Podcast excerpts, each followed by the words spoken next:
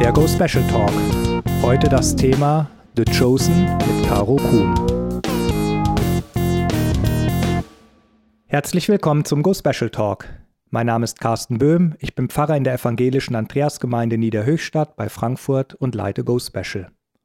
Und ich begrüße euch zu diesem Go Special Talk. Heute sitzt mir eine Frau gegenüber, die dafür sorgt, dass die Serie The Chosen auch in Deutschland zum Bestseller geworden ist, nämlich Caro Kuhn, die für die Übersetzung, das Synchrondrehbuch, alle Übersetzung eigentlich und auch alles drumherum verantwortlich ist. Und The Chosen ist wirklich ungewöhnlich, denn die Serie, deren erste Staffel durch Crowdfunding finanziert wurde, mittlerweile in 142 Ländern gestreamt wird und eine knappe halbe Milliarde Zuschauer, zumindest auf der Zählung der App, hat. Über das Phänomen The Chosen kommen wir heute ins Gespräch. Ich freue mich darauf.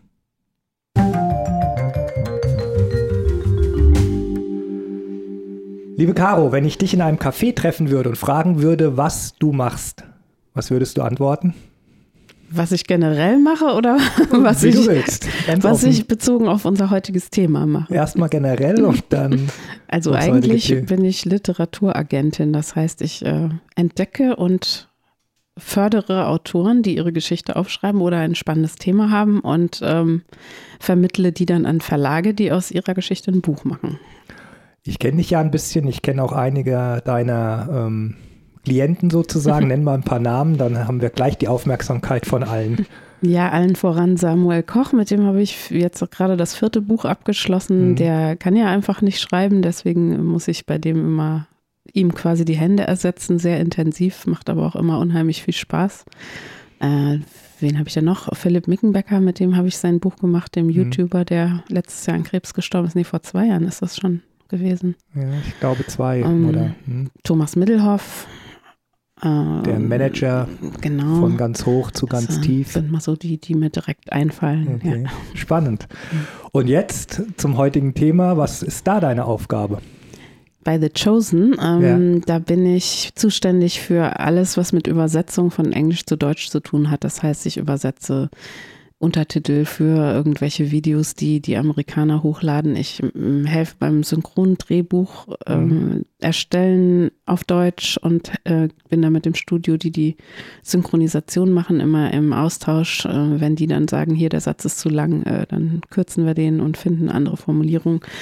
Und äh, auch was alles bei Social Media angeht. Alles, was mit Inhalten und Übersetzung zu tun hat, das ist mein Job.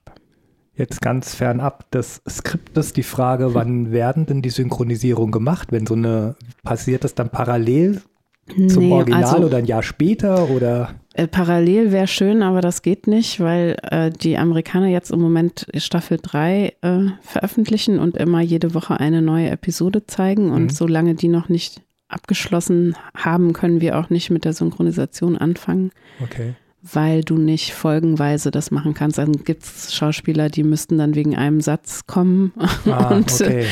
Okay. und äh, das, das lässt sich irgendwie nicht darstellen. Deswegen müssen wir erst warten, bis die Amerikaner alles fertig bearbeitet haben und dann können wir erst anfangen, das heißt, das, ein deutsches Drehbuch zu schreiben. Das ist auch der Grund, warum dann die Serien in Deutschland ein Jahr später Genau, ich glaube, bei, es gibt dann schon Serien, äh, jetzt so Netflix Grußknaller, wo das dann parallel rauskommt, äh, aber bei denen ist es dann auch immer schon die englische Version länger fertig. Bei äh, The Chosen ist es ja so, dass die wirklich die Sachen drehen, editieren und zack zur Verfügung stellen okay. und äh, da ist gar keine Lücke dazwischen, wo wir reingrätschen können. Okay.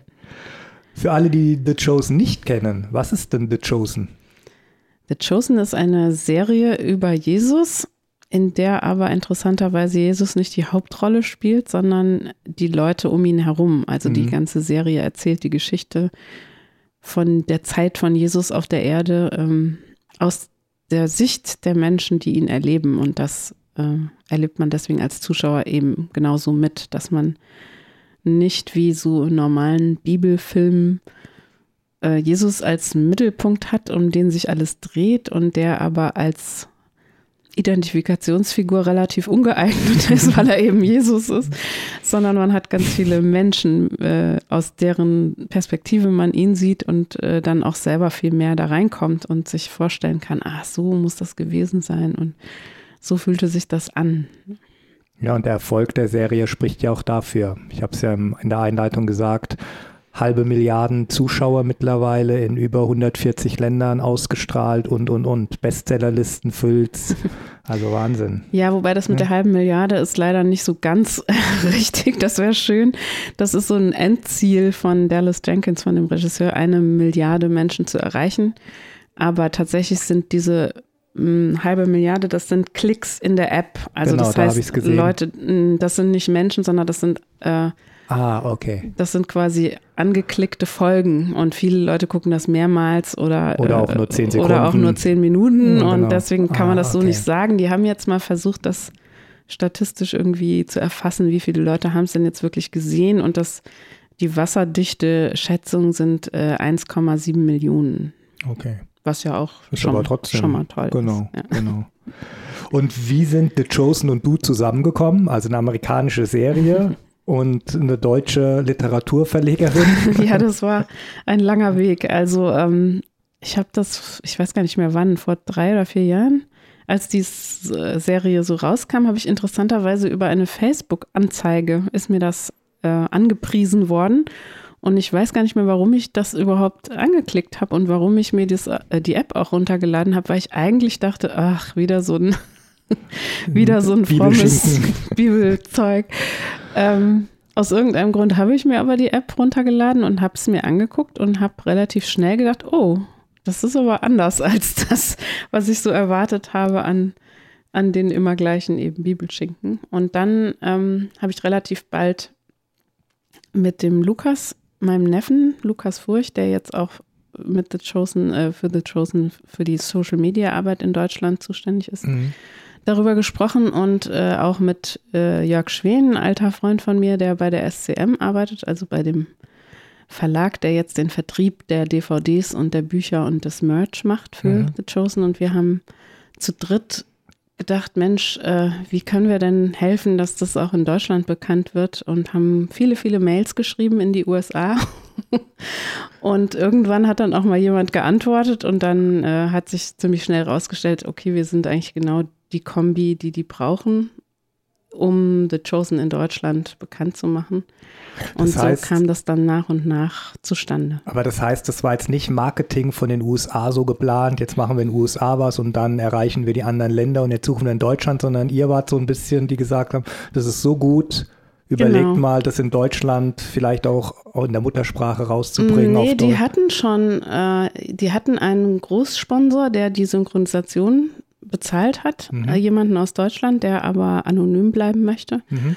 Und die hatten auch schon eine erste Aufnahme gemacht für die Synchronisation. Und da muss ich sagen, Gott sei Dank konnten wir da noch reingrätschen, weil die, die erste äh, Fassung war ziemlich ähm, peinlich. Die hätte dann nicht gleich als guter Erfolg gestartet. Äh, genau, und dann haben wir auch gesagt, äh, hier, wir, wir würden das äh, super gerne nochmal bearbeiten, dürfen wir das? Und haben sie uns dann auch zugestanden und dann haben wir sehr viel dann noch dran geändert und korrigiert, weil die, das Studio, das das gemacht hat, eine dänische Firma ist und mhm. ähm, die, glaube ich, mit Glauben und Bibel überhaupt nichts am Hut haben und die haben einfach ganz vieles nicht gecheckt. Also die haben ganz viele Anspielungen nicht mhm. verstanden, die haben alle Namen falsch ausgesprochen. Die haben, äh, das Schlimmste eigentlich war, dass sie eine, eine Luther-Übersetzung verwendet haben, wenn Jesus was sagt, ja, wenn Jesus was sagt, was direkt aus der Bibel zitiert ist.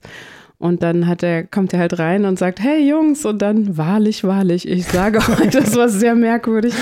Also da äh, haben wir aber zum Glück noch rechtzeitig äh, einen Fuß in der Tür gehabt und haben dann, das war zwischen den Jahren, äh, die Feiertage damit zugebracht, das ganze Ding nochmal zu überarbeiten. Dann habt ihr ja eine Outtakes, eine B-Seite mit dieser ersten Folge schlecht synchronisiert. Ja, das war, also es war nicht schlecht synchronisiert, aber es waren halt viele komische Dinge okay. drin. Ganz am Anfang haben die sich sogar gesiezt, mal in einer Fassung des Drehbuchs, was ich, was ich auch mal irgendwann gesehen habe. was? Aber gut, äh, das ist ja alles noch gut geworden. Du bist aber sehr begeistert, das merkt man. Ist das denn eher Arbeit oder ist es doch viel, viel Spaß auch? Diese Arbeit rund um The Chosen?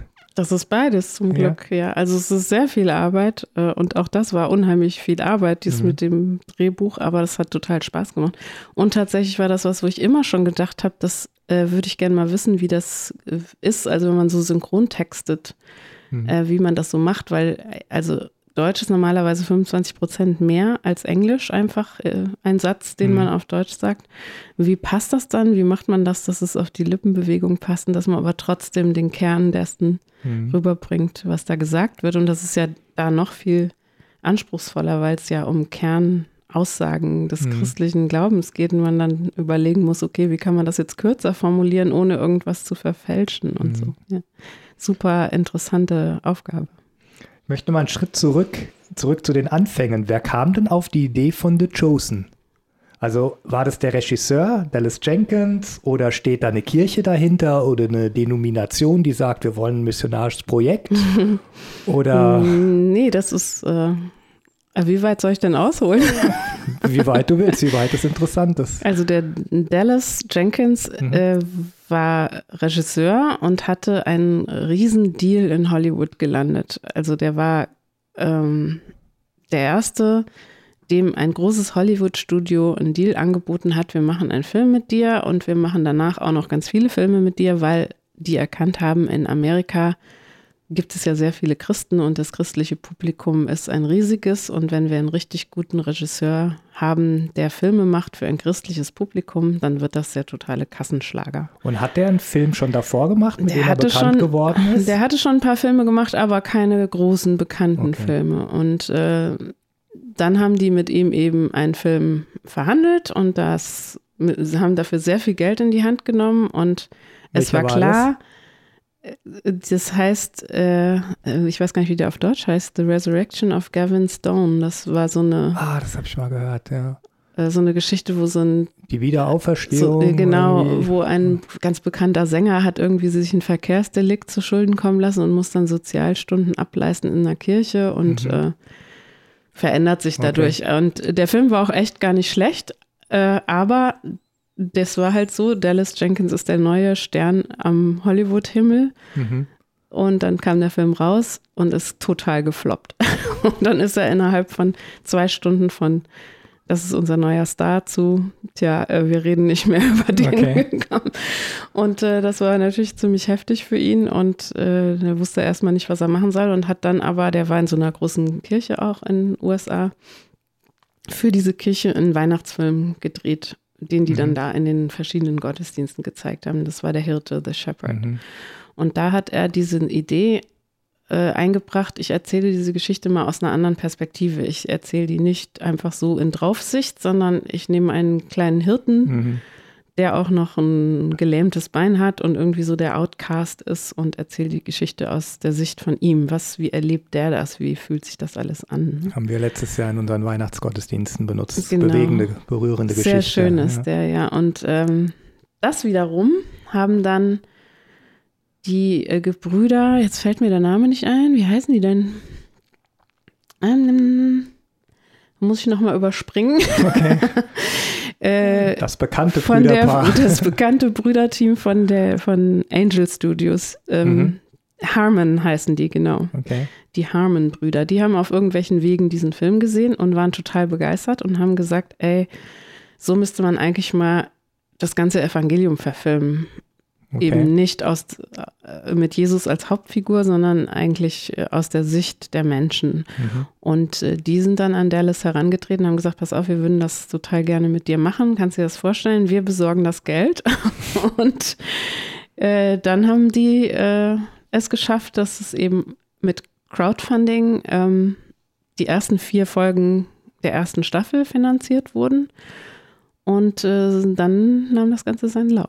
Ja. Ich habe gelesen, 11 Millionen Dollar an Crowdfunding für die erste Staffel. Höchste Summe, die je für einen Film gefundet wurde. Genau, das ist im Moment das größte Crowdfunding-finanzierte Medienprojekt, was es bisher gegeben hat. Ja. Und für die, die The Chosen nicht kennen, merkt man schon allein an der Summe, wie professionell und wie hochwertig das ist. Ja, also wobei es ja immer noch sich sehr weiterentwickelt. Also die erste ja, Staffel war qualitativ und vom, vom Setting und sowas noch deutlich unter den jetzigen zwei und drei. Das klingt jetzt ein bisschen wie, äh, da haben Leute gesehen, da gibt es einen Markt, einen christlichen Markt in den USA, also wird es ein Erfolg. Aber wir wissen ja, ein Erfolg wird nicht, weil man irgendwelche Parameter zusammenstellt, sondern manchmal ist man überrascht von Erfolgen und mancher Erfolg scheinbare floppt. Woran genau. liegt der Erfolg von The Chosen dann? Das naja, das Prinzip, dass man sagt, das ist ein großes Publikum, mit denen kann man Geld verdienen, hatten die sich in Hollywood ja gedacht und mhm. das hat halt überhaupt nicht funktioniert, aus welchen Gründen auch immer.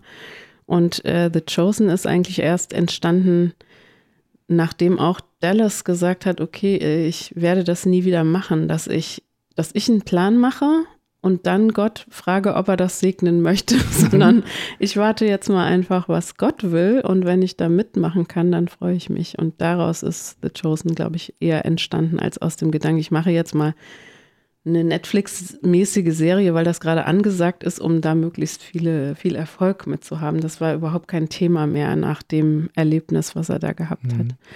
Und ähm, das war ja auch am Anfang gar nicht so erfolgreich. Also abgesehen davon, dass das Geld für das Crowdfunding zu, zusammengekommen ist, was natürlich mega war, wussten die nicht, geht es nach den ersten vier Folgen von Staffel 1 noch weiter? Äh, können wir das weitermachen? Wird das finanziert? Finden die Leute das wirklich gut?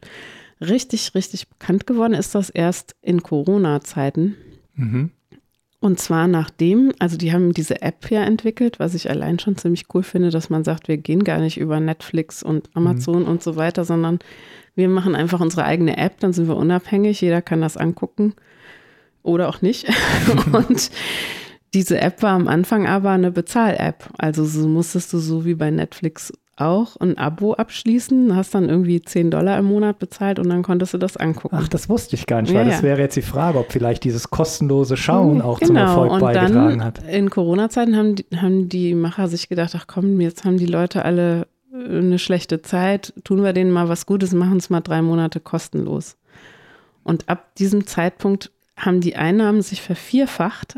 Aber wie vervierfachen sich Einnahmen, wenn ein Produkt kostenlos ist über ja, Merchandising? Weil, nee, es gibt ja dieses in der App diese Funktion Pay It Forward. Also da mhm. kannst du auf so einen Button klicken, da steht drauf Pay It Forward. Das kann man nicht wirklich übersetzen. Das heißt halt bezahlst nach vorne. Also mhm. das heißt, du bezahlst für die nächsten 10 oder 20 oder 50 oder 100 Leute, dass sie es kostenlos angucken können. Okay. Und dieses Pay It Forward kannst du machen, musst du aber nicht. Mhm, genau. Also du kannst auch einfach kostenlos angucken und die App wieder zumachen, aber es haben halt die Leute freiwillig viermal mehr bezahlt, als vorher durch das Abo-Modell okay. zustande kam. Okay. Und dann haben, hat der Dallas auch sich gedacht, ah, er hatte das Gefühl, dass Gott sich so virtuell vor die Stirn schlägt und sagt, Mann, das wollte ich die ganze Zeit. Okay. Endlich hast du es verstanden. Ja. Und das Merchandising, was es dann drumherum gibt, das ist einfach, um die Serie bekannt zu machen oder wird damit auch viel Geld gemacht. Damit, also es gibt ja Begleitmaterial, ja. Bücher, aber auch Pullover mhm. und, und, und, und, und. Ja, es gibt mittlerweile unheimlich viel. Also mhm. in den USA, in Deutschland hält sich das ja noch ein bisschen in Grenzen, aber äh, damit verdienen die auch Geld, aber das fließt alles auch wieder in die Produktion der Serie. Okay. Also es ist nicht so, dass da jemand irgendwie reich von wird. Okay. Und dann gibt es das ja auch auf DVD, die man dann wiederum kaufen muss. Genau, die DVD gibt's und jeder hat natürlich gedacht, naja, DVD, wer kauft noch DVDs? Mhm. Ja, ähm, machen wir halt mal ein paar. Aber ich weiß nicht, wie es in den USA ist. In Deutschland ist die DVD äh, letztes Jahr die erste rausgekommen, Staffel 1 und hat sofort Platz 1 der Spiegel DVD Bestsellerliste erobert und ist da auch geblieben und ist, obwohl sie erst Ende September rauskam, Jahresbestseller auch geworden. Und jetzt im Moment sind wir mit Staffel 1 und Staffel 2 auf Platz 1 und 2 der Bestsellerliste. Mhm. Und ich glaube, von der Staffel 1 sind über 50.000 Exemplare verkauft worden in einem Markt, der eigentlich tot ist. Genau, so viel zum Streaming und DVD. Nee, ich glaube, es, es liegt daran, dass Leute die Serie toll finden und es mm. dann verschenken wollen. Mm. Und du mhm. kannst natürlich keine App verschenken, das macht ja keinen Spaß. Deswegen, glaube ich, äh, wird die so gekauft, die DVD. Wer schaut das? Sind das vor allem Christen oder ist jetzt der Markt auch größer geworden oder kann man das gar nicht untersuchen? Das kann man nicht so sagen. Also ich vermute schon, dass es hauptsächlich Christen sind. Äh, aber das ist zumindest unser Ziel äh, jetzt für Deutschland, dass wir das erweitern, dass es nicht mhm. in der christlichen Bubble nur bleibt, sondern dass es Leute sehen, die gar nichts vielleicht damit bisher am Hut hatten. Und das passiert auch. Ähm, wir kriegen ja Feedback auch von Leuten, die sagen, er hat mir ganz neu äh, das erschlossen, was Jesus, wer das eigentlich war und was der wollte. Und äh, allen voran äh, sind wir total glücklich mit Andrea Balschuh, mit der ZDF-Moderatorin, die, mhm. die uns dann irgendwann mal geschrieben hat und gesagt hat, hier, ähm, ich komme aus der ehemaligen DDR, ich habe überhaupt keinen Hintergrund, was Glauben angeht und ich habe aber die Serie angeguckt und ich bin total geflasht und ich lese jetzt jeden Tag in der Bibel und ich will noch viel mehr wissen und das ist natürlich genau das, was wir uns erhofft haben und was hoffentlich auch noch mehr wird in den nächsten Jahren. Was fasziniert dich persönlich an der Serie? Hm, viele Sachen. Ja, also ich finde natürlich das Ganze drumherum sehr cool, dass es eben so ganz gegen den Strom von mhm. allem geht, was alle anderen machen. Mhm. Ist ja auch das Motto der ersten Staffel, gewöhn dich an anders. Genau. Dann gefällt mir unglaublich gut, dass es sehr ähm, unpredigend ist. Also, dass du, dass es einfach eine gut erzählte Story ist, die man sich angucken kann und die einem nicht vorschreibt, was mhm. man jetzt damit zu machen hat oder die einen anpredigt oder die irgendwie ein, ein Korsett aus äh, Regeln einem präsentiert, an die man sich halten muss, sondern dass es sehr offen ist in dem, was du daraus machst. Und für mich persönlich ist es extrem toll, dass es so emotional mich anspricht. Also, dass es nicht intellektuell Glaubensinhalte vermittelt mhm. oder rational dich davon überzeugt, dass es Jesus als historische Person, Person gegeben hat oder sowas, sondern dass es einen einfach über all das hinweg mitten ins Herz trifft. Mhm. Ich habe aus der Tagespost mal ein Zitat, ein positives. Besonders gelungen bei The Chosen, schreibt dort der Autor, ist die Verbindung zwischen einer getreuen Wiedergabe der Evangelien und des historischen Hintergrundes. Dafür sorgen ein katholischer Priester, ein freikirchlicher Pastor und ein Rabbi mit der fiktionalen Charakterisierung verschiedener Figuren. Der evangelikale Dallas Jenkins, Klammer auf, der Regisseur, wir wollen den Menschen einfach die Bibel näher bringen, ohne etwas Neues zu schaffen oder zu interpretieren. Ja, genau. Weil das finde ich nämlich sehr stark. Es ist sehr nah am Evangelium und natürlich das, was das Evangelium nicht berichtet, wird dann ergänzt. Künstlerisch. Ja. Es werden ja auch Figuren ausgebaut, die so im Evangelium mhm. gar nicht auftauchen. Aber es ist sehr glaubwürdig und sehr authentisch. Genau, darauf legen die auch großen Wert, dass das plausibel ist. Genau, also, dass man nicht irgendwelche ja. wilden Geschichten drumherum erfindet, die absurd sind, sondern dass man sagt, okay, aus den historischen Gegebenheiten und dem, wie man eben damals so drauf war mhm. und wie die Leute gelebt haben und was es für Berufe gab, ist es wahrscheinlich, dass das so und so passiert ist. Jetzt, wenn du nimmst Matthäus, der ist ja in der Serie äh, auf, im Spektrum, also mhm. der ist irgendwie so ein bisschen na, Autist ist er nicht, aber, ja, aber geht in die Richtung, genau, genau. Äh, Asperger vielleicht. Ja. äh, und da haben sie eben gesagt, klar ist das frei erfunden, aber wenn man sich das Matthäus-Evangelium mal genau anguckt, dann ist das schon sehr korrekt und sehr zahlenorientiert genau. und strukturiert. Strukturiert und ja. wer weiß, ja, warum nicht? Kann doch sein, dass der äh, in die Richtung ging. Warum soll es nicht so gewesen mhm. sein? Und das war aber, glaube ich, jetzt keine strategische Entscheidung, aber das hat dazu geführt, dass unglaublich viel Feedback kommt von Leuten, die selber im Spektrum sind oder mhm. die einen Sohn haben oder einen Onkel oder was auch immer und sagen, oh, das ist so toll, dass, dass der Matthäus eben genauso wichtig und wertvoll ist und dass es sogar ein Vorteil ist äh, für vieles, dass er so ist, wie er ist und äh, dass der einfach repräsentiert ja. ist. Ja, es gibt viele Anknüpfungspunkte, weil es eben nicht der Jesus ist und dann gibt es Rahmenfiguren, sondern die scheinbaren Rahmenfiguren die Hauptrollen einnehmen und die wechseln natürlich. Ja, also ja. es gibt Männer es, und Frauen, genau. fromme und zweifelnde, ruhige, aggressive, kranke und und und. Und da ist dann, glaube ich, schon für jeden auch was dabei, wo man sagt, irgendwie, dem fühle ich mich besonders nah, mhm. weil das was in mir zum Schwingen bringt. Ja, das bringt. sagt Dallas eben auch, dass er immer bei er hat sich alle angeguckt, die ganzen Jesus-Filme, die es so gibt, und er hat gesagt, also er fand halt immer, dass die echt ein bisschen langweilig sind, erstens, ja, sehr vorhersehbar. Ja. Und zweitens, dass eben also wie will man sich mit Jesus identifizieren? Der ist halt genau. da, der ist wie genau. er ist, der hat keinen Entwicklungsbogen oder ja. sowas, sondern äh, der, der ist eben Jesus. Und wenn man aber Menschen hat, dann kann man diese ganzen Fragen stellen, die wichtig sind. Das heißt, ist aber ein Unterschied. Es gibt einen Drehbuchautor, der die Geschichte entwickelt und dann der Regisseur, der Dallas, der die dann umsetzt? Mm, oder schreibt er auch selber mit oder gibt es ein Autorenteam? Genau, es ist ein Autorenteam okay. aus drei Autoren. Äh, einer davon ist Dallas, dann okay. gibt es den äh, Ryan äh, Swanson und Tyler Thompson, der jetzt auch mit in Berlin war bei okay, unserem dazu Event. Kommen wir noch, da ja. kommen wir noch zu. Die entwickeln das gemeinsam und ähm, jeder hat äh, unterschiedliche Aufgaben, äh, mhm. aber die, die treffen sich dann immer zu so Writers Camps und entwickeln halt die ganz großen Linien. Insgesamt wird es ja sieben Staffeln geben. Mhm. Was passiert in welcher Staffel? Welche Person hat welche Entwicklung?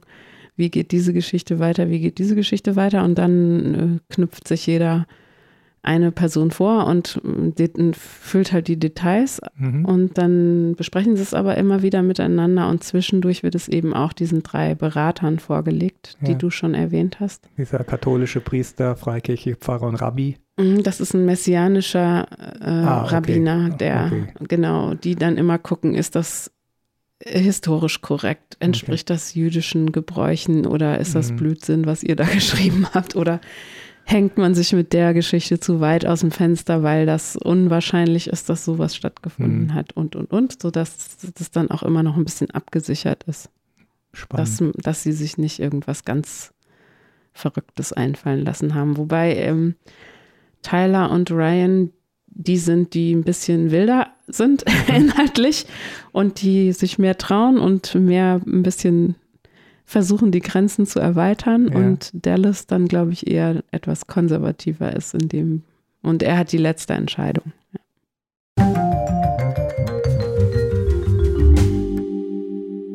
Du hast jetzt von dem Matthäus vor allem erzählt, auch in seinem Spektrum. Was ist deine Lieblingsperson? Hm. Lieblingsfigur in The Chosen? Ja, das verändert sich ja auch immer so, je nachdem, äh, wer halt eine wichtigere Rolle mhm. spielt. In der ersten Staffel war es auf jeden Fall Nikodemus. Ach, das ist meine auch. Ich habe nämlich gedacht, wenn du mich jetzt fragen würdest, ich habe auch Nikodemus. Ja, der weil ja indischstämmig ist, habe ich dann in der Recherche. Der Schauspieler? Ja, amerikanisch-indisch. Ja, Eric Avari heißt der. Ja, äh, ja den finde ich also mit dem kann ich mich, glaube ich, am meisten identifizieren, obwohl es ein alter Mann ist, weil, mhm, ja, ja. weil der ja so dieses verkörpert. Also ich komme aus einer baptistischen Familie mhm. und habe das halt mit der Muttermilch alles aufgesogen, die Theologie. Und ich glaube, ist ja bei ihm auch so. Und er ist ja auch Lehrer und sehr anerkannt und ganz wichtiger Mensch. Und der halt so grundsätzlich dachte, er weiß, wie das so ist mit Gott und wie mhm. der so ist und wie, wie die gesunde Theologie aussieht. Genau und der dann feststellt, oh, das ist, vielleicht ist das wirklich der Messias, dieser Jesus, und der ist aber ganz anders, als mhm. ich gedacht habe, wo man ja in diesem Gespräch auf dem Dach, mhm. finde ich, richtig sieht, wie es ihm das Hirn sprengt. Genau, genau. und er aber ja offen dafür ist und bereit ist und es auch an sich ranlässt, dass ja, der ja. offensichtlich anders ist. Und in der zweiten Staffel? In der zweiten Staffel ist es, ähm, habe ich gar keine einzelne Person mehr, die mich am meisten fasziniert. Da sind es eher so kleinere Sachen, kleinere Rollen. Ich finde ja diesen, den Quintus, diesen mhm. römischen Menschen da, der, den finde ich einfach total interessant. Oder den äh, Atticus, auch den anderen Römer, mhm. der da so ein bisschen so eine Geheimpolizei spielt und äh, ausschnüffeln soll, wer dieser Jesus ist und dann Dinge erlebt, wo die er nicht einordnen kann. Das finde ich total interessant, wie diese Figuren gezeichnet sind. Aber da habe ich jetzt nicht so eine Person, an der ich mich so. Und gab es die dann in der dritten Staffel? Ja, die kommt ja jetzt gerade erst raus. Ich dachte, du hättest sie schon gesehen. Nee, das Ach, du hast sie noch gar nicht. Nee, dachte, das ist jetzt die zweite Folge. Ach, ich dachte, ihr als Staff und so dürft dann schon nochmal vorher. Ich hätte, ich weiß nicht, ich hätte vielleicht die Möglichkeit gehabt, aber ich habe es gar nicht versucht. Das heißt, du wartest auch Woche für ich Woche. Ich gucke mir die schönen Woche für Woche an. Aber dadurch, dass ich jetzt ähm, den Schauspieler von dem kleinen Jakobus mhm. ganz gut kennengelernt habe, den äh, Jordan Walker Ross, ja. äh, finde ich bisher auf jeden Fall dessen äh, Rolle mega spannend jetzt hier in der dritten Staffel, weil er halt sehr stark in den Vordergrund tritt. Das wäre jetzt die nächste Frage oder die stelle ich auch. Wer ist denn jetzt fernab der Figur dein Lieblingsdarsteller oder Lieblingsdarstellerin, weil du ja wirklich auch viele persönlich kennengelernt hast, in Kontakt mit denen stehst? Oder was ist eine faszinierende Persönlichkeit? Also was ich tatsächlich total faszinierend finde, ist, dass die meisten Leute in ihrer Rolle sehr ähneln im wahren Leben. Die mhm. meisten mhm. Schauspieler, die sind schon so typgecastet, also dass die mhm von ihrer ganzen Persönlichkeit her sehr stark der Rolle entsprechen und gar nicht so viel schauspielern müssen. Ähm, außer bei Jonathan Rumi, da ist es dem, also Jesus-Darsteller, mhm. da ist es tatsächlich so, dass der wirklich in echt so anders ist, dass, dass es schon schwierig ist. Äh, ich habe am Anfang gedacht, oh nein, wenn ich den jetzt in echt kennenlerne, dann kann ich die Serie nicht mehr angucken, weil ich dann immer denke, ach hier, mein Kumpel mhm. Jonathan. Aber äh, der ist so anders, dass man die Person gar nicht zusammenbringt, dass er das jetzt ist, der das spielt, sondern der ist einfach Jesus in der Rolle und nicht Jonathan. Und das liegt, glaube ich, daran, dass hat er gesagt, dass er vor Drehbeginn sich erstmal immer eine Stunde irgendwo hinsetzt alleine und versucht, so viel wie nur möglich von sich selber auszuleeren, mhm. sodass dann Jesus quasi das übernehmen kann. Und ich habe das Gefühl, dass das auch passiert. Ja, das habe ich auch gelesen. Hier steht auch in der Tagespost, glaube ich, Katholik Jonathan Rumi sagt, insbesondere das Gebet habe ihm geholfen, Jesus darzustellen. Der Rosenkranz gibt mir Frieden.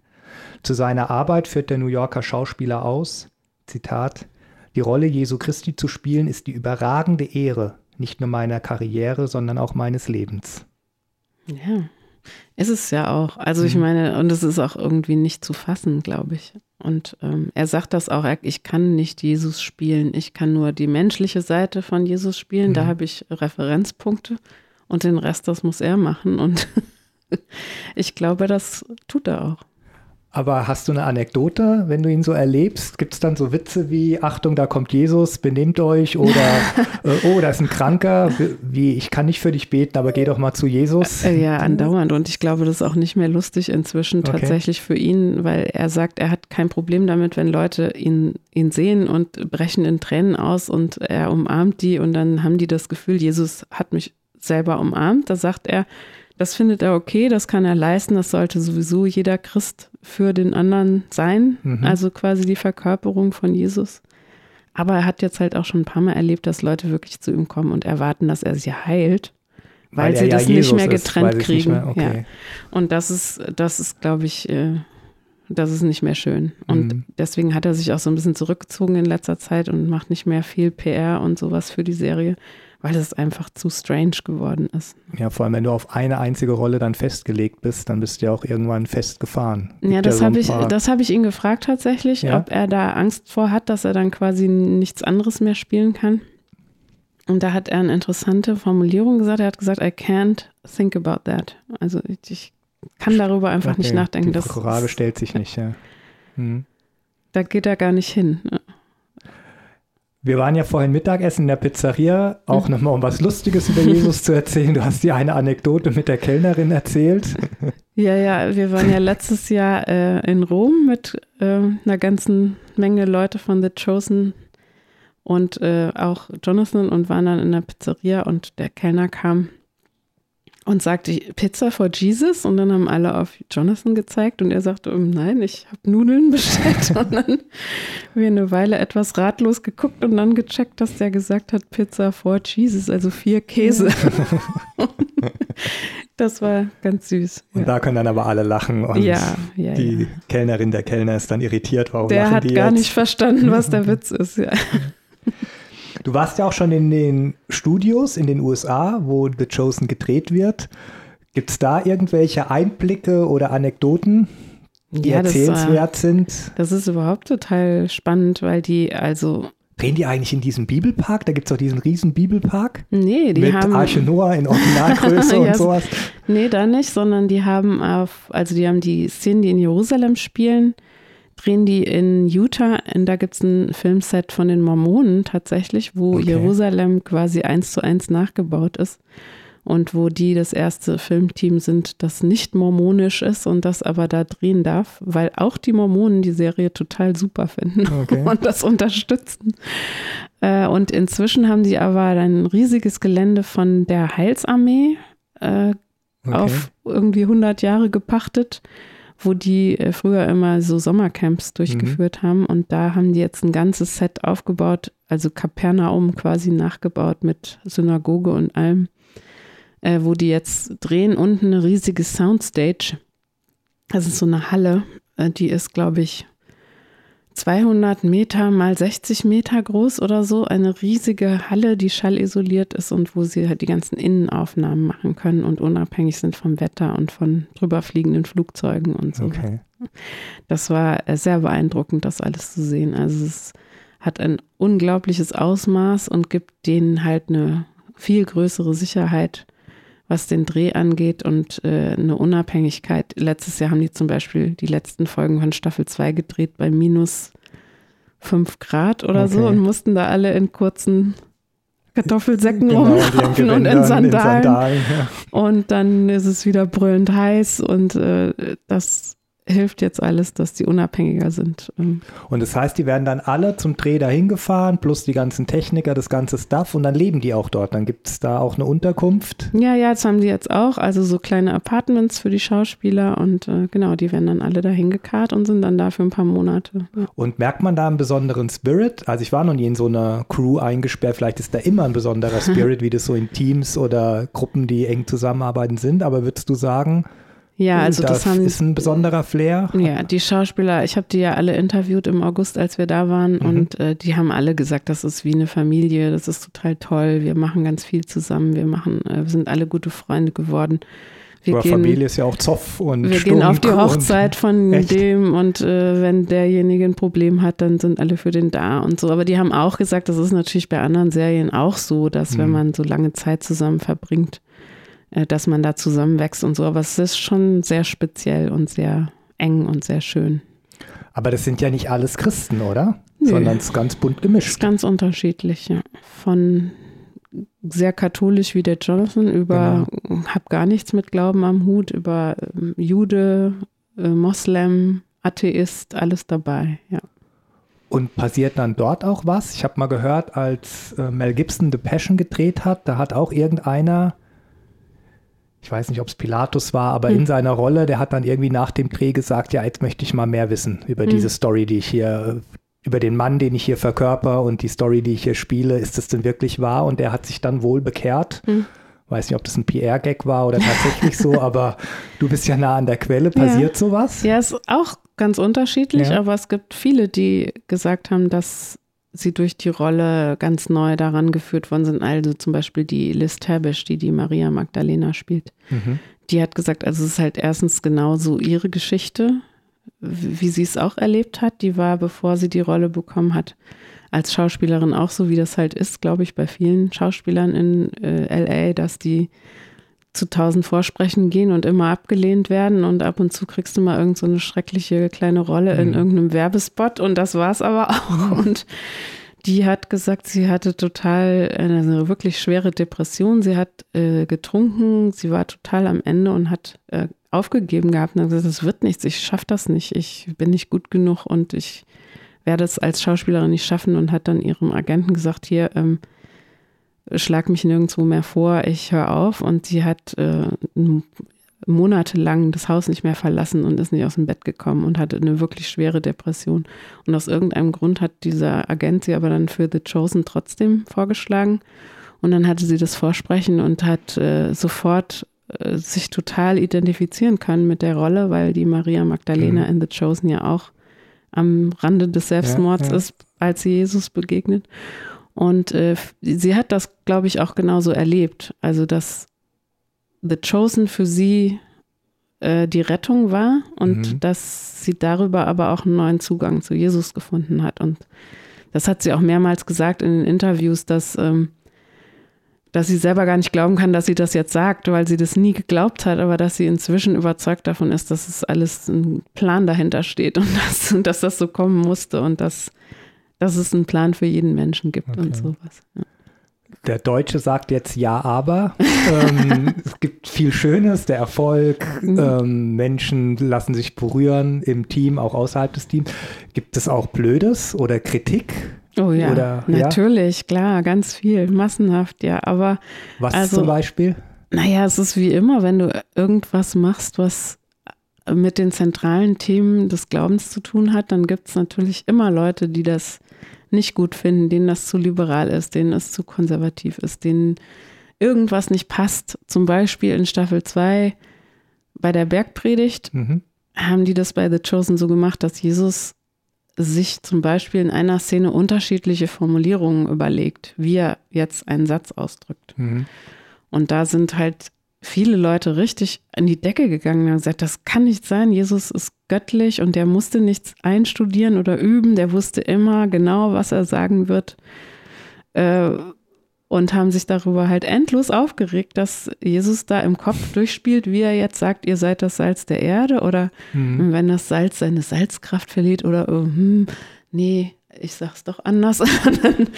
Äh, das ging zum Beispiel gar nicht. Und äh, da findest du natürlich in jeder Folge irgendwas, wo du dich angekratzt fühlen kannst. Aber okay. da bin ich sehr äh, entzückt eigentlich von Dallas Jenkins, der auf solche Sachen immer äh, super gut reagiert, indem man nicht das, äh, also er missachtet das nicht, aber er kann es immer sehr gut erklären und er sagt immer so Sachen wie, ja, wenn du dich daran stößt, dann äh, ist mir das recht, weil ich mache die Serie nicht, damit sich alle glücklich und wohlfühlen, sondern ich will, dass man sich vielleicht auch mal an was stößt und dass man überlegt, mhm. wie sehe ich das denn eigentlich mit Jesus war ein ganz Mensch oder ganz Gott und beides gleichzeitig. Und was heißt das denn eigentlich? Eben sowas wie, hat er sich vielleicht auch mal versprochen? Mhm. Mhm. oder überlegt, ach nee, das kann ich doch noch besser ausdrücken. Ja. Ja, also es spricht ja auch für Erfolg. Wenn es allen egal ist, dann wird es eigentlich kein Erfolg. Aber wenn man auch mal drüber redet oder mal hängen bleibt, und naja, es ist ja eine der, tiefe Frage genau. der Theologie auch, kann sich Gott ändern? Ja, oder hat Gott einen Plan und fertig, wir sind seine Marionetten und der Weltlauf steht schon seit Millionen Jahren fest, genau. Gott weiß es. Und dann gibt es ja Theologen, die sagen, nee, natürlich verändert sich Gott muss ja. sich verändern. Und spätestens nach Auschwitz kann man Gott nicht mehr denken, wie man Gott vor Auschwitz gedacht hat. Und dann finde ich das natürlich hochintellektuell, kann man in so einer Serie nicht bringen, aber dass ein Jesus sagt, ah, ihr seid das Salz der Erde und Salzen, kann man das so formulieren mhm. oder ein anderes. Also ich finde das sympathisch, ich fand das auch dort, als mhm. ich es gesehen habe, sympathisch. Ja, und schön, dass es dann Leute gibt, die sich darüber aufregen und vielleicht vom Aufregen auch ins Nachdenken. Genau, ich glaube, das ist inzwischen auch eine Absicht, dass die Leute ein bisschen angepiekst werden. Genau. Also der, der Ryan Swanson, der eine mhm. Drehbuch-Mitautor, der hat gesagt, sie gucken sich ja dann so immer die Uraufführung an äh, mit Live-Publikum mhm. und, und testen dann auch so ein bisschen, wie reagieren die Leute und daraus ziehen sie dann wieder Rückschlüsse, wie weit kann man gehen, um die so ein mhm. bisschen über eine Grenze zu schubsen und äh, was ist vielleicht auch too much, wo die, wo die Leute dann zumachen und nicht mehr sich überlegen, aha, jetzt haben sie zum Beispiel in dem Trailer von Staffel 3 sagt Jesus ja äh, zu einem Pharisäer, der sagt, wenn du, wenn du das nicht zurücknimmst, was du gesagt hast, dann müssen wir das Gesetz des Mose an dir ausüben. Mhm. Und Jesus sagt dann, ich bin das Gesetz des Mose. Und dann sind sie auch wieder alle an die Decke gegangen, weil Jesus das in der Bibel so genau, natürlich nicht, nicht sagt. sagt ja. Und äh, weil es wohl, also weil dann die Leute gesagt haben, ja, das geht nicht und das geht zu weit und dann äh, gibt es wieder einen Aufreger. Ja. Mhm. Du grinst gerade etwas schelmisch. Es gab noch einen Aufreger? Ja, es gibt andauernd Aufreger. Also ich verfolge das halt immer so ein bisschen, was in Amerika passiert, um zu antizipieren, dass wir mhm. damit auch dann Probleme kriegen, dann ist man schon mal vorbereitet.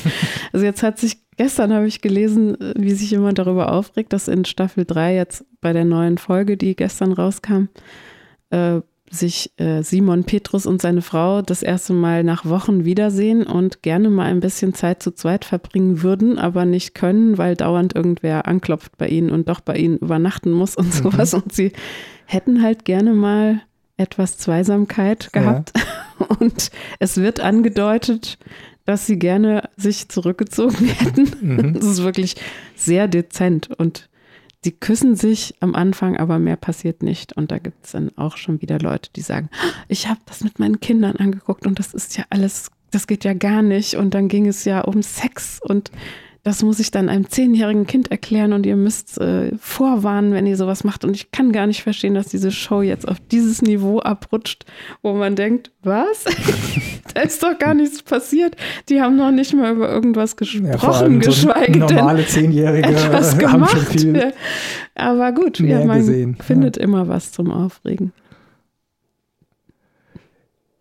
Ich habe eine, ich weiß nicht, ob ich es richtig formulieren kann, aber in Serien sterben ja dann manchmal die Hauptdarsteller, um so eine Spannung zu holen. Dann ist es der große Schock, wo man denkt, nein, die, die sympathischste Person ist jetzt weg. Wie, wie soll die Serie weitergehen? Also sowas Dramatik, Dramaturgisches. Überlegen sich die Drehbuchautoren auch sowas? Oder sagen die, nee, das hatten wir ja zu Beginn. Wir haben ja sozusagen ein Drehbuch, die Bibel, da ist sehr viel beschrieben und wir können nur die Lücken füllen, die wichtig sind für die Geschichte, die nicht beschrieben sind, oder überlegen die sich auch sowas, wie sie die Leute an der Stange halten, bei der Stange halten? Oder geht die Serie sowieso so stark nach oben, dass es gar nicht nötig ist? Also die haben ja, ich meine, die Hauptfiguren, da steht ja nun mal fest, wann mhm. die sterben und wie. Und das finde ich im Übrigen auch ganz schön krass, wenn man sich das mal vor Augen hält, dass ja sämtliche ja, ja, Apostel eines ja. grausamen Todes gestorben sind, außer Johannes. Und das wird. Der in der Verbannung starb, was ja. auch nicht unbedingt ein schöner Lebensabend ist, ja. Ja, und äh, das, das alles halt blutjunge Typen auch waren. Das mhm. wird ja auch in der Serie sehr deutlich, dass sie halt auch einfach total jung waren und vermutlich ja dann auch alle ziemlich jung gestorben sind. Mitsamt ihren Ehefrauen oder mhm. was auch immer. Also das steht fest, da werden die natürlich auch nichts dran verändern, aber ähm, die haben ja auch noch viele andere Nebenfiguren erschaffen, die eben nicht so in, explizit in der ja. Bibel vorkommen, womit mit denen man dann natürlich noch interessante Sachen veranstalten kann. Das äh, bleibt abzuwarten. Okay. Die Staffel ist ja auf sieben, äh nee, die Serie ist auf sieben Staffeln konzipiert. Mhm.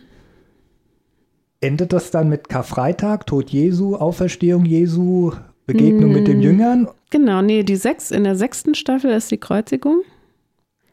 Und äh, die siebte befasst sich nur mit, den, mit der Zeit nach der Auferstehung. Also da wird schon noch viel passieren. Okay. Und es gibt auch schon erste vorsichtige Überlegungen, ob man vielleicht noch dann die Apostelgeschichte macht. Aber da will, da will noch niemand konkret drüber okay, reden. Das wäre meine Frage, ob man dann, keine Ahnung, Paulus macht ja, oder also die ist, junge Gemeinde in ist Jerusalem. Nicht, äh, ist nicht abwegig, ja. Okay. Wäre ja auch schön. Also vor allem, äh, die müssen sich ja jetzt ein bisschen ranhalten, weil Inwiefern? der Jonathan Rumi ist 49 äh, mhm. und wenn die jetzt die Frequenz erhöhen und jedes Jahr eine Staffel drehen, dann ja, haut gut, das schon hin, aber irgendwann müssen sie auch mal fertig werden, sonst ist der zu alt, um die Rolle glaubwürdig zu spielen, aber der wird ja dann für die Apostelgeschichte nicht mehr gebraucht. Der ist 20 Jahre älter als der historische Jesus, ja. den er spielt. Wobei Krass. die sahen bestimmt älter aus damals, oder? Weiß nicht. Mit 30. Ja, so ein Bart macht natürlich immer ja. schon mal älter. Wir hatten vorhin drüber gesprochen, dass du in Berlin warst. Die Folge kommt ja am ersten Weihnachtsfeiertag raus, genau auch aus dem Grund. Erzähl doch mal von diesem Event in Berlin. Der hat ja mit Weihnachten und The Chosen zu tun. Genau, ja, wir hatten ein schönes Live-Event, das hieß Weihnachten mal anders, äh, wo wir in Berlin das Babylon-Kino gemietet haben und dort ähm, eine Weihnachtsshow der etwas anderen Art gemacht haben. Mhm. Da haben wir den Film gezeigt, der Hirte, diesen Kurzfilm, der quasi das mit The Chosen alles ins Laufen gebracht hat und der die Weihnachtsgeschichte erzählt und haben dann aber verschiedene interessante Menschen auf die Bühne geholt, ähm, um zu darüber zu sprechen, was ist denn aus dem Kind damals in der Krippe geworden? Warum feiern wir das dann immer noch und was, was feiern wir da eigentlich an Weihnachten? Und haben dann mit Auszügen aus The Chosen nochmal ein bisschen erläutert, was Jesus eigentlich war und was sein Ziel war. Und da war Henning Baum da, der Schauspieler, den viele ja kennen aus Der letzte Bulle. Und der ja mit The Chosen nichts zu tun hat. Der ist ja mm. weder Synchronsprecher noch Schauspieler oder hat er irgendeinen Nee, der findet es nur gut. Gut, genau. Und der hat, äh, der hat zum Beispiel eine unglaublich tolle Kurzpredigt gehalten in fünf Minuten im Galopp durch das Evangelium. Ähm, Lace Aldin hat Musik gemacht, der zum Beispiel gar kein Christ ist, aber auch die Serie total gut findet und dessen Cool. Lieder unglaublich gut dazu passen. Der hat zum Mhm. Beispiel einen Song, der heißt Liebe ist ein Geschenk, der ist so passend, dass äh, man sich überhaupt nicht wehren kann. Und äh, dann waren eben auch zum ersten Mal in Deutschland äh, zwei Schauspieler aus der Serie, die Liz Tabish, die die Maria Magdalena spielt, Mhm. und Jordan Walker Ross, der den kleinen Jakobus spielt, und Tyler Thompson, der eine Drehbuchautor. Und das war toll für uns, dass wir die mal in Deutschland hatten und auch für die The Chosen Fans, die es ja schon gibt in Deutschland, dass die die mal kennenlernen konnten und ähm, live erlebt haben und eben ihre Geschichten auch, wie The Chosen ihr Leben Mhm. äh, beeinflusst und verändert hat. Genau. Und man kann den Event, wenn man ihn nicht live erlebt hat, aber auch online angucken. Ihr veröffentlicht da nochmal was. Ja, das wird vor Weihnachten noch. Und dann äh, auf der Chosen-App oder bei YouTube? Bei oder? YouTube, Bei genau. YouTube, Kann man, okay. Wir haben ja auf dem YouTube-Kanal The Chosen Deutsch heißt der Mhm. und da ist im Moment nur so ein Aftermovie zu dem Event, was aber sehr lustig geworden ist, 20 Minuten. Und wir werden aber auch noch die ganze Show da äh, online stellen. Da sieht man, die dich dann auch oder kann. hältst du dich im Hintergrund? Na, ich habe ein bisschen die List Tabisch übersetzt, aber Okay. sonst hatte ich, war ich im Hintergrund, genau. Aber alle Zuhörer können dann mal gucken, wie- dich bei der Arbeit Genau. betrachten und mal gucken, wer die Caro Kuhn ist, die so viel für die Chosen Ja. in Deutschland gemacht hat.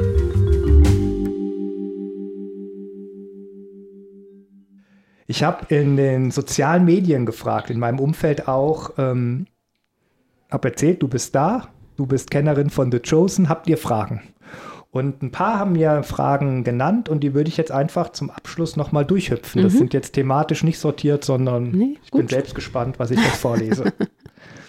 Eine schreibt, ich fand es sehr spannend, wie die einzelnen Charaktere der Jünger in der Serie Profil gewonnen haben. Mich würde interessieren, wie viel davon historisch belegt ist und wie viel der Drehbuchautor, die Drehbuchautorin, hinzugefügt haben, um den Menschen so unterschiedliche spannende Persönlichkeiten zu geben. Das weiß ich nicht genau, aber ich weiß, dass es ja viel, äh, wie heißt das denn? Das musst du doch wissen als Theologe. So, ähm, es gibt ja viel Berichte über die Apostel, die nicht in der Bibel stehen, Genau, aber die außerbiblische Berichte. au- ja. heißen die Ja. einfach außerbiblische ja, die Berichte. sind da allumfassend. Genau. Das haben die sich natürlich alles angeguckt Okay. und haben eben, wie gesagt, dann geschaut, was ist plausiblerweise ein Hintergrund dieser Person. Was bei Maria Magdalena ist es jetzt zum Beispiel umstritten. Manche, Mhm. manchen, mancher sagen, die waren eine Prostituierte, andere weisen das wieder total Genau. von sich und sagen auf gar keinen Fall. Und die haben halt so einen Mittelweg gewählt, dass nicht so ganz klar ist, was hat die gemacht. Es ist klar, dass die irgendwie von einem Römer angegriffen, vergewaltigt wurde und dadurch traumatisiert ist, aber Mhm. nicht, also sie wird jetzt nicht als Hure dargestellt, Mhm. sondern eher als jemand, die einfach den Faden verloren hat und nicht mehr weiß, was sie mit ihrem Leben noch machen soll. Ne? Ja, oder was du vorhin sagtest, dass man auch das historische Umfeld anschaut und dann dadurch Rückschlüsse macht. Ja, Also man muss ja nicht in der Bibel beschreiben, was ist die Aufgabe ein Fischer, eines Fischers, Ja. wie tickt ein Fischer, sondern auch außerbiblische haben den Beruf des Fischers beschrieben und sowas kann dann ja auch Eingang finden. genau. Und dann, Und äh, solche Dinge. was ich ganz spannend fand, war zum Beispiel ist ja in Staffel 2 die Geschichte vom barmherzigen Samariter, die wird ja quasi Mhm. ganz umgekrempelt erzählt, indem Mhm. Der Mensch, der sie erzählt, einer von den beiden Typen ist, der den, den äh, Mann überfallen hat. Mhm. Also Genau. da muss man ganz um die Ecke denken. Und da hat der Ryan Swanson, der Drehbuchautor, gesagt, dass sie das nicht am Anfang, von Anfang an so gedacht haben, sondern dass sich das entwickelt hat, dass erstmal nur klar ist, der Mann hat ein gebrochenes Bein. Und sie dann überlegt haben, okay, wie hat er sich dieses Bein eigentlich gebrochen? Und dann über Umwege dazu kam zu sagen, ah, wie wäre es, wenn er der ist, wenn er einer von denen ist, die die Bösen waren in der Geschichte und äh, man dann aus dieser Sicht die Geschichte erzählt. Das fand ich total spannend. Also, dass es wächst halt und entwickelt sich auch während dem Schreiben. Oder die Szene, wo der Petrus, Simon Petrus, in der ersten Staffel alleine auf seinem Boot ist und Mhm. mit Gott so ein so ein Beef hat, Wie- weißt ja, du, wo er genau, ihm sagt, ja. was soll das überhaupt alles? Und Ja. du hast du uns aus Ägypten rausgeführt und das alles Genau. nur, damit wir jetzt hier unterdrückt werden von den Römern und so. Das ist auch erst später entstanden, ne? wo, wo sie gemerkt haben, irgendwas fehlt in dieser Szene mit dem Fischwunder. Mhm. Man muss, um zu kapieren, was für eine Auswirkung das für Simon hatte, dieses Wunder, muss man erstmal vorher klar machen, wie verzweifelt er ist und muss es verstehen, wo, wo steht denn der eigentlich? Und das ist aber eben hm. eine, eine, plausible Herleitung, warum. Hm. Die Frage hatten wir schon, ich stelle sie trotzdem nochmal. Gibt es Untersuchungen, wie viele Zuschauer Christen sind und wie viele Nicht-Christen?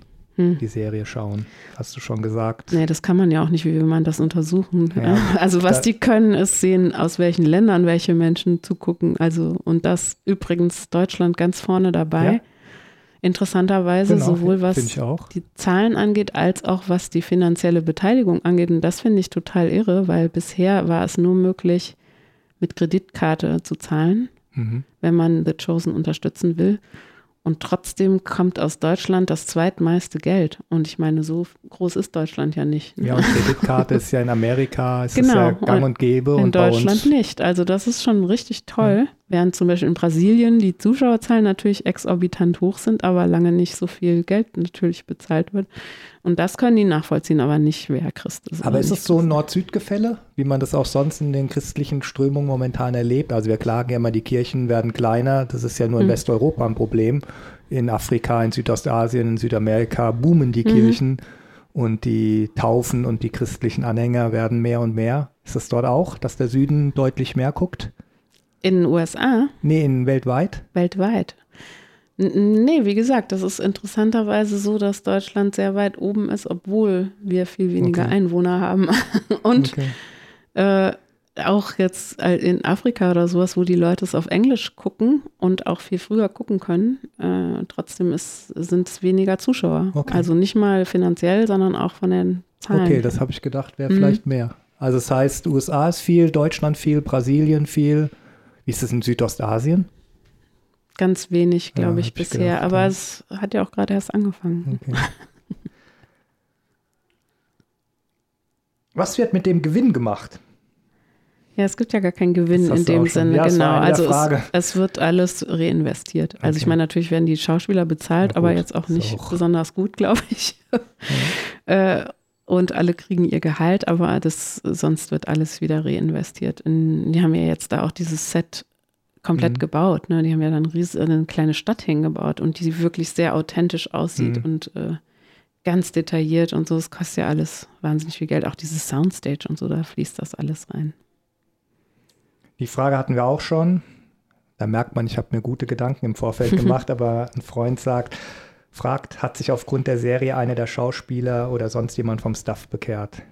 Ja, vom Staff bestimmt auch, aber ich denke, das ist individuell. Ne? Aber so wie ich die jetzt alle verstanden habe, mit denen ich gesprochen habe, ist es auf jeden Fall so, dass es niemanden kalt lässt, mhm. dass es mit jedem irgendwie was macht und dass keiner das als einfach nur eine Rolle betrachtet, die er da spielt, sondern dass ihnen schon allen klar ist, das hat mehr Bedeutung. Schon allein durch das Feedback, was die kriegen von, von Zuschauern, die mhm. ihnen dann schreiben und sagen, dass es hat mir so viel bedeutet, wie der ja. Matthäus ja. eben, dass, dass du da jemanden spielst, der im Spektrum ist oder der ein kleiner Jakobus, der im wahren Leben ja auch eine Behinderung mhm. hat, äh, dass du das spielst und dass du Jesus diese Frage stellst, warum heilst du mich eigentlich nicht, mhm. die ich ihm auch mal gerne stellen würde und, und sowas. Also ich glaube, das lässt keinen von denen kalt und mhm. wie der individuelle Weg ist, ist ganz unterschiedlich.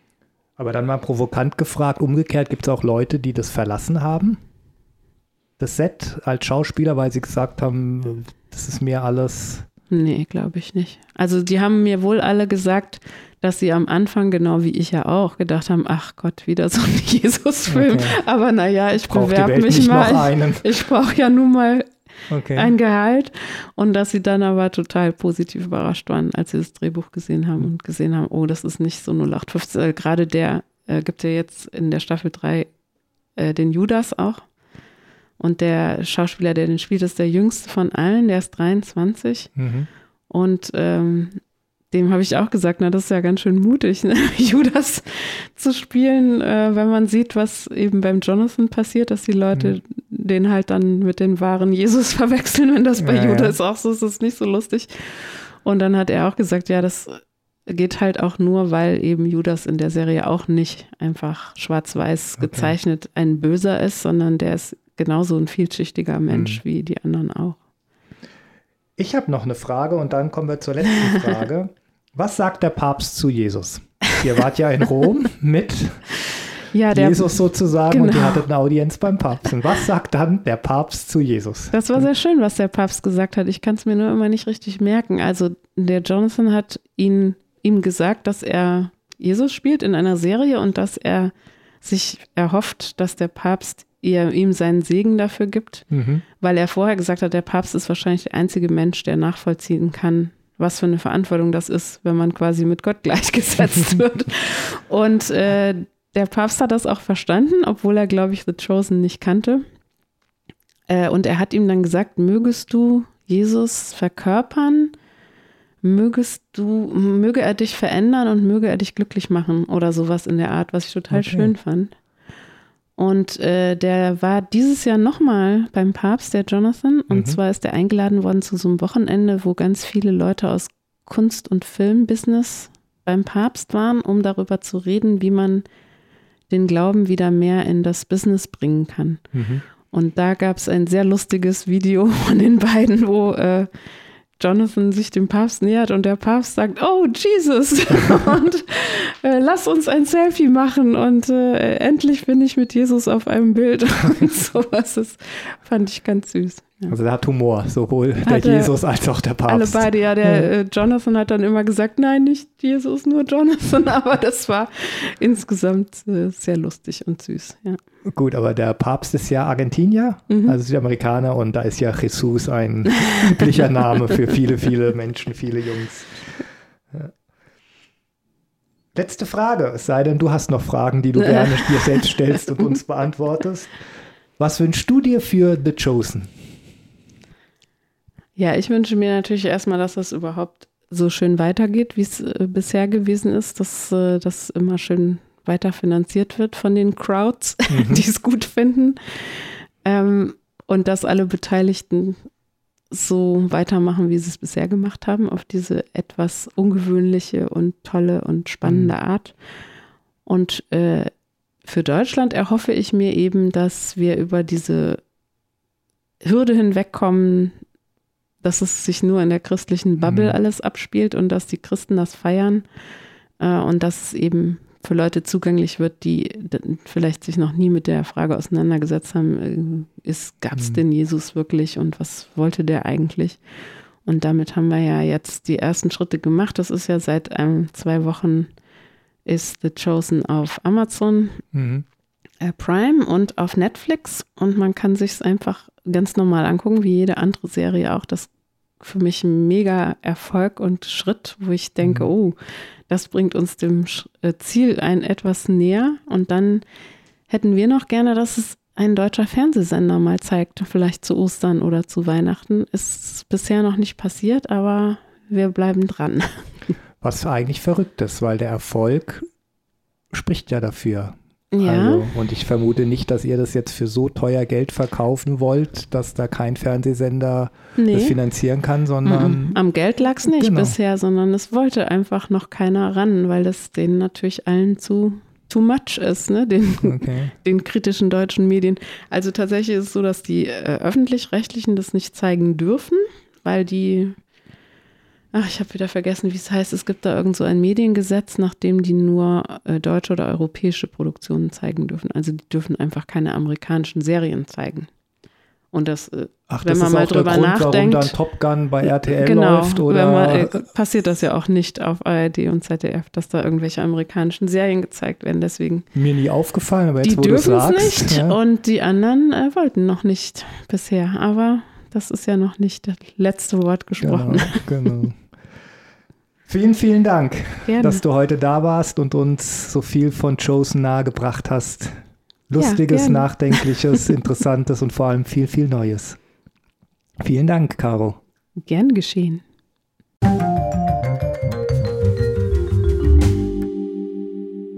Der nächste Go Special Talk wird die Zukunft der Kirche behandeln. Mit einem Kenner der kirchlichen Landschaft werde ich ins Gespräch kommen, seine Thesen diskutieren und schauen, ob die evangelische Kirche wirklich eine Zukunft hat und wenn ja, wie. Steffen Bauer, Leiter der Ehrenamtsakademie der Evangelischen Kirche in Hessen und Nassau, hat zwei beachtliche und beachtenswerte Bücher veröffentlicht, die deutlich machen, wohin seiner Meinung nach die Reise hingehen muss. Der Titel des Buches lautet Ermöglichen, Kirche im Jahr 2030 und das druckfrische neue Buch Kirche der Menschen zuversichtlich, mutig, beidhändig ermöglichen. Über die Zukunft der Kirche und über seine Gedanken dazu komme ich mit Steffen Bauer ins Gespräch. Ab Anfang Februar bei allen Podcast-Anbietern. Bis dahin, passt auf euch auf. Herzlichst, euer Carsten.